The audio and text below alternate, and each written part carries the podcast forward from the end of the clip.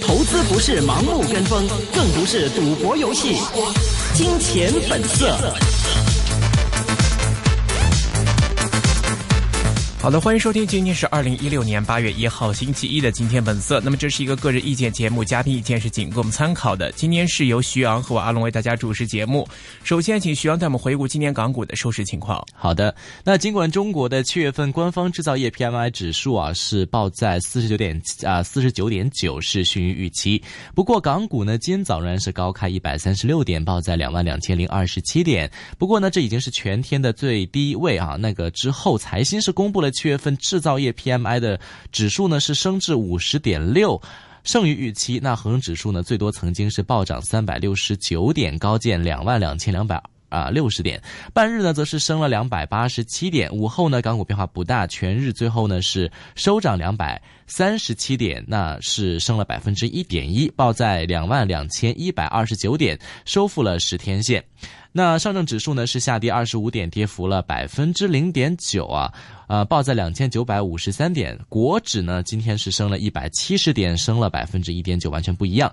那收报是在九千一百二十九点，主板成交呢是达到了六百三十四点二七亿元。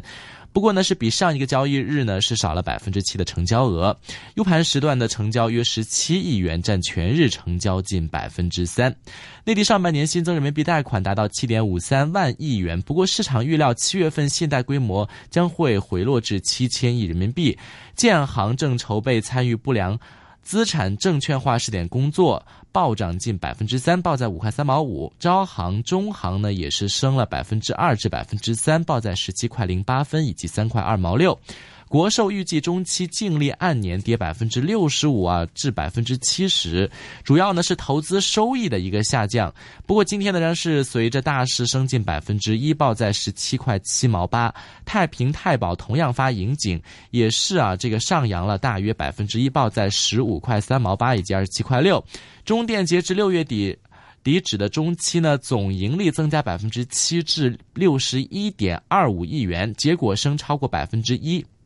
报在八十二块，电能呢是涨了近百分之三啊，报在七十七块九。澳门七月份博彩的收入按年呢是下降了百分之四点五至一百七十八亿澳门币，好过市场预期的跌百分之五点五。银娱金沙升百分之一以及百分之二，报在二十五块九毛五以及三十块零五分。永利澳门呢则是遭野村瑞信降评级啊，以及目标价格跌近百分之三啊，是报在十二块。啊，两毛四。那中金预计啊啊，汽车销量恢复情况呢，可持续至第三个季度。长汽呢是推荐的名单之一，因此长汽呢全天是升了百分之五，报在八块四毛三。吉利呢或瑞信上调目标至六元，也是涨超过百分之四，报在五块三毛一。华润啤酒啊收高超过百分之四，报在十五块六毛六。此前宣布三供一，不过据报道，由于公告含有坚持在额外供股股份可供认购的时候呢，会考虑优先为碎股股东来补足一手股份，惹来碎股党。重出江湖。好的，现在我们电话线上呢是已经接通了海燕资本创始人，是基金经理黄志宏，Raven，Raven 你好，Raven 你好，主持人你好。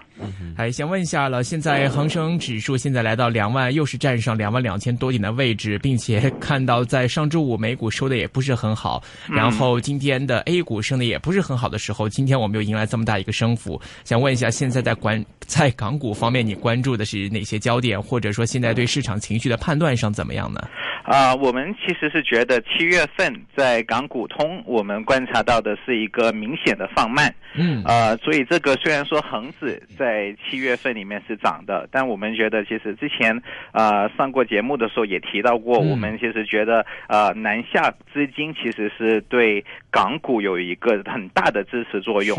那我们观察到七月份下来，呃，就是港股通南下的成交额是九十八亿港币。呃，这是刚刚公布的六月份的净买入，其实它的总成交额是四百四十亿港币，所以可以看到，其实七月份比起六月份，呃，以这个环比来比是跌了非常多的。嗯，呃，所以我们自己觉得，其实呃。港股要比较慎重，我觉得有一定的在八月份有一定的回调是呃，我觉得也是正常的。加上今天早上国内的 PMI 指数啊、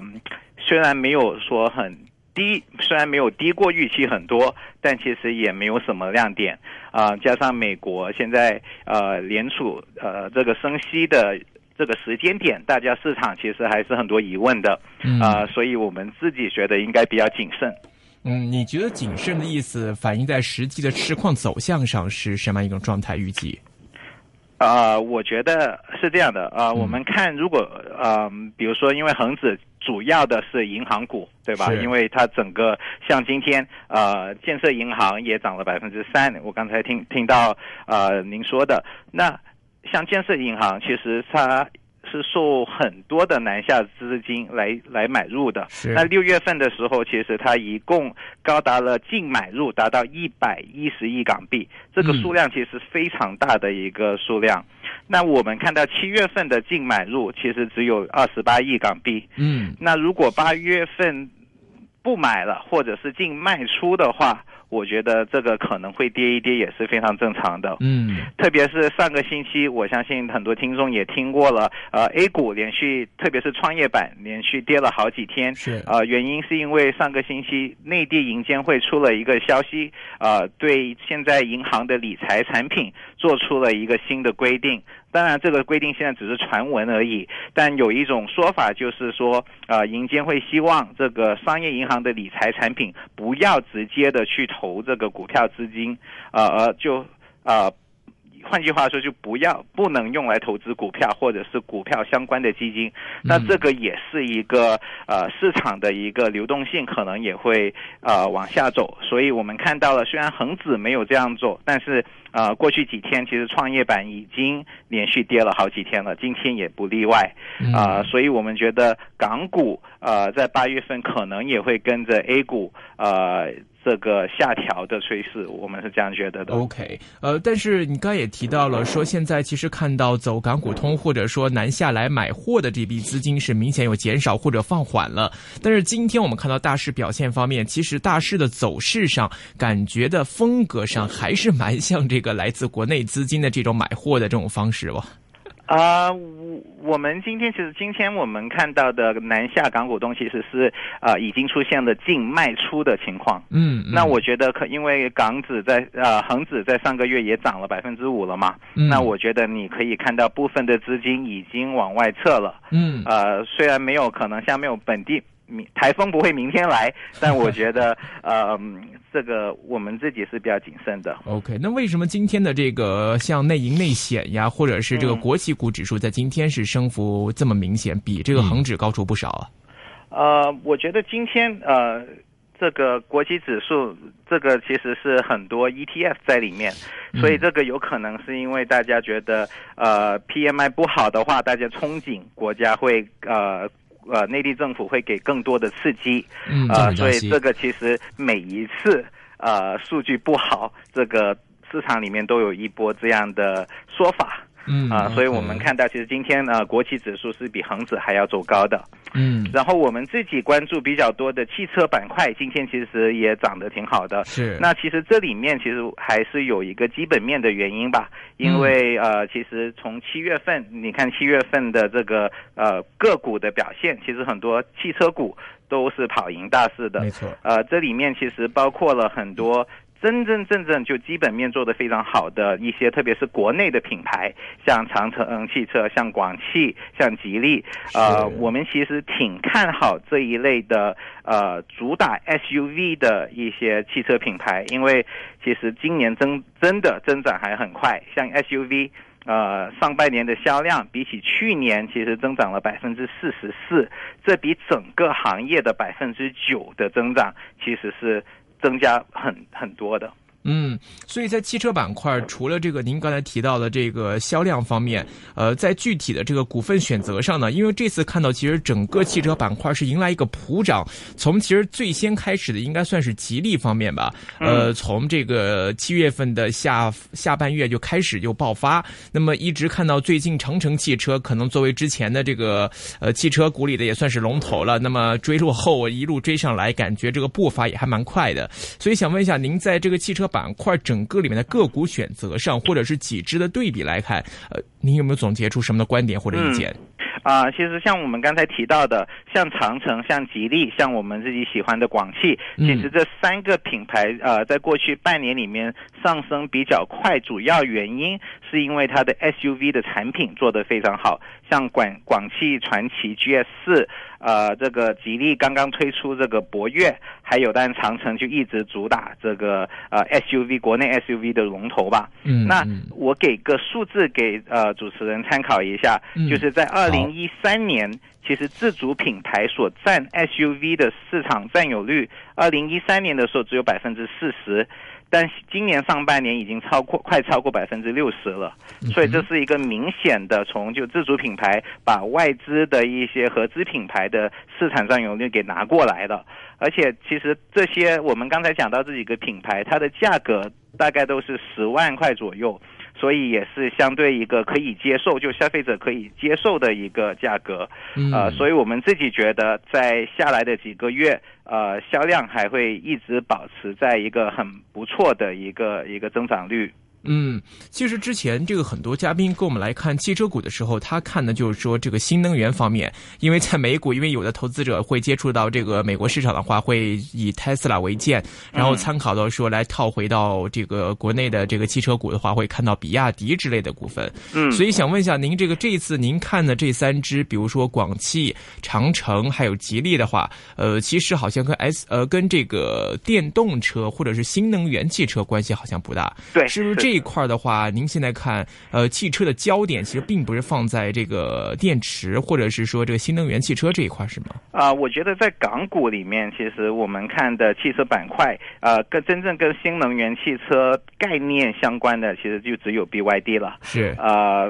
而且这个新能源汽车可能跟我们自己的解读是这样的，在美国，您您刚才讲到 Tesla，呃，是一个自由买卖的市场。但在国内，其实新能源汽车销量最好的，呃，其实是在一线城市，在北京、上海、深圳，呃，因为其实这些地方已经实行限牌限购，嗯，呃，一般的传统汽车这个才呃汽油车其实是中标率是非常非常的低，是买不到的，嗯，所以。呃，政府推出了这个鼓励大家去买新能源汽车来换牌，所以我们看到了其这个现在这个阶段其实还是一个受到政府呃政策影响非常高的一个一个阶段，嗯，所以除了比亚迪之外，你看到其实呃吉利啊、东风啊，或者是刚才讲的广汽啊，其实都没有很大的去做这个新能源汽车。是。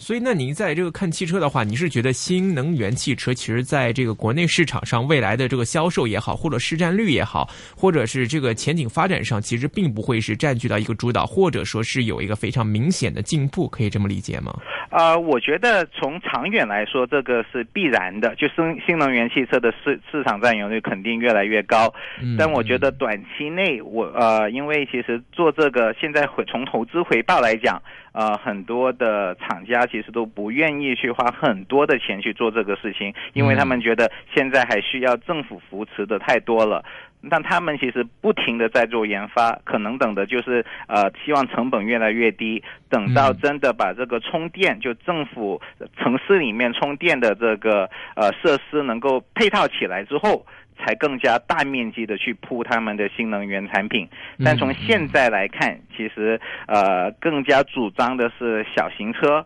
呃还有就刚刚才我们已经讲过的 SUV，呃这种还是在影响业绩是主打的产品。OK，呃，其实汽车板块比较明显看到一个情况，就是同业之间的竞争性其实也非常强。嗯，比如说我看到您给我的一组一组数字里面，我看到呢，上半年的乘用车销售量是一千一百零四万辆，嗯，同比增长了是百分之九。那么在这样的一个数据底下呢，相比较来看到这个，比如说广汽 SUV 上半年的销量达到三十四万辆，同比增长百分之一百二十七。其实，在这个饼可能只是增长了百分之。九或者是个位数增长的情况下，你作为一个呃汽车公司、一个汽车厂商的销量可以增长这么多，势必其他的汽车厂商可能会受到一些压力，或者是他们的这个问题会出现比较大。所以在整个目前的行业竞争里面，你看好一分呃几间公司的这个销售成长之外呢，哪些汽车板块里的公司或者是企业会容易受到这些强势呃车企的崛起而造成自己的负面压力呢？嗯，非常好的。问题，呃，像我们刚才讲的，就 SUV 现在最大众型的品牌，它的价格大在大概在人民币十万块钱左右。嗯，所以呃，从我们的角度来讲，你如果一些产品是非做的价钱比这个高的话。恐怕竞争力就会相对差一点。啊，像今年的长安汽车，这个是在深圳上市的，啊，其实就是因为受到也有受到长城啊不停的在降价的影响，那他们也降价了，所以这个其实有可能这个是也是风险之一了，就有可能大家会互相的竞争，把价钱压低，那这样的话。为了去增加它的销量，把价钱压低的情况下，可能大家的利润也也可能会受到这个一定的压力。嗯，除此之外呢，还有吗？啊，除此之外，我觉得到目前为止，我们还是挺看好这个 SUV 的。我觉得另外一个大风险就是，如果随着中国的消费者呃这个。呃，消费品味的一个改变，或者觉得全全大街都是 SUV 了，我们要换一 换一些别的呃这个型号的话，如果出现这样的情况下，因为现在所有在香港上市的这种公司，其实都是重盘去压 SUV 的，万一。消费者改变他们的这个喜好，也可能是有一定的的风险的。OK，其实我是不是很了解？最近是这个内地有发生什么事情吗？令到这个 SUV 现在呃销售情况在国内这么火热？嗯，这个其实大家讲了好好几年了啊。一个就是在国内开车嘛，这个经常塞，所以如果你坐的高一点，你可以非常容易的看到前面 呃塞车的话，你可以转。但我觉得另外一个也可能是大家买车就。十万块钱能买的 SUV 的价格，其实真的挺吸引人的。那也有大也有也有一些分析师开始在讲这个放开二胎之后，这个更加希望买家庭的车可能会越买越大。这个但是这个我觉得还是比较早，因为毕竟二二胎才刚刚开始嘛。嗯啊，所以还要一定一段时间去观察。OK，呃，那在这个汽车板块的政策风险方面，您觉得会有什么是需要大家提前关心注意的吗？啊，有的啊，其实这一次就今年二零幺六年到现在为止啊，销量这么好的一个最大的原因，就是因为呃，政府去年九月份颁布了那个呃购置税减半，就如果是小排量的车会有一定的补贴。那今年十月份之后还会不会持续这个？呃，政政策这个是市场在未来几个月一定会关注的。嗯，呃，如果呃到时没有持续这个政策，那就要看这个消费者真正的呃这个购买欲有没有保持在现在这个这个水平。嗯，OK，呃，其实当中您推荐的三只股份里面，我记得之前好像有看到消息说，这个二三三三长城汽车是在六月份的时候，还是之前几月份的时候，好像是有出过这个业绩还是报告吧？说这个今年首半年还是首一季度、二季度，我不记得了。就是说它的这个进出口的这个完成的这个比例，好像是有点速度较慢，好像是这个是销售方面还是进出口方面这个进度赶不上。呃，这种情况现在在这。几个里面有没有出现的？啊，我我们其实喜欢的在这三个里面，就长城、吉利跟有广汽。嗯，我们觉得广汽是呃比较稳的，因为广汽最稳。吉利也有出口，那一出口的话，像你说的，就可能会涉及到这个外币的兑换、人民币的贬值。那这个会，但广汽百分之九十九十五的销量其实都是国内的嘛，所以我们觉得这个相对来说，在外部情况不稳的情况下，可能找一些。呃，主打国内市场的会比较比较保险。明白，好的，今天非常感谢黄志宏 Raven 给我们带来的精彩分享，谢谢。嗯，谢谢。好，拜拜。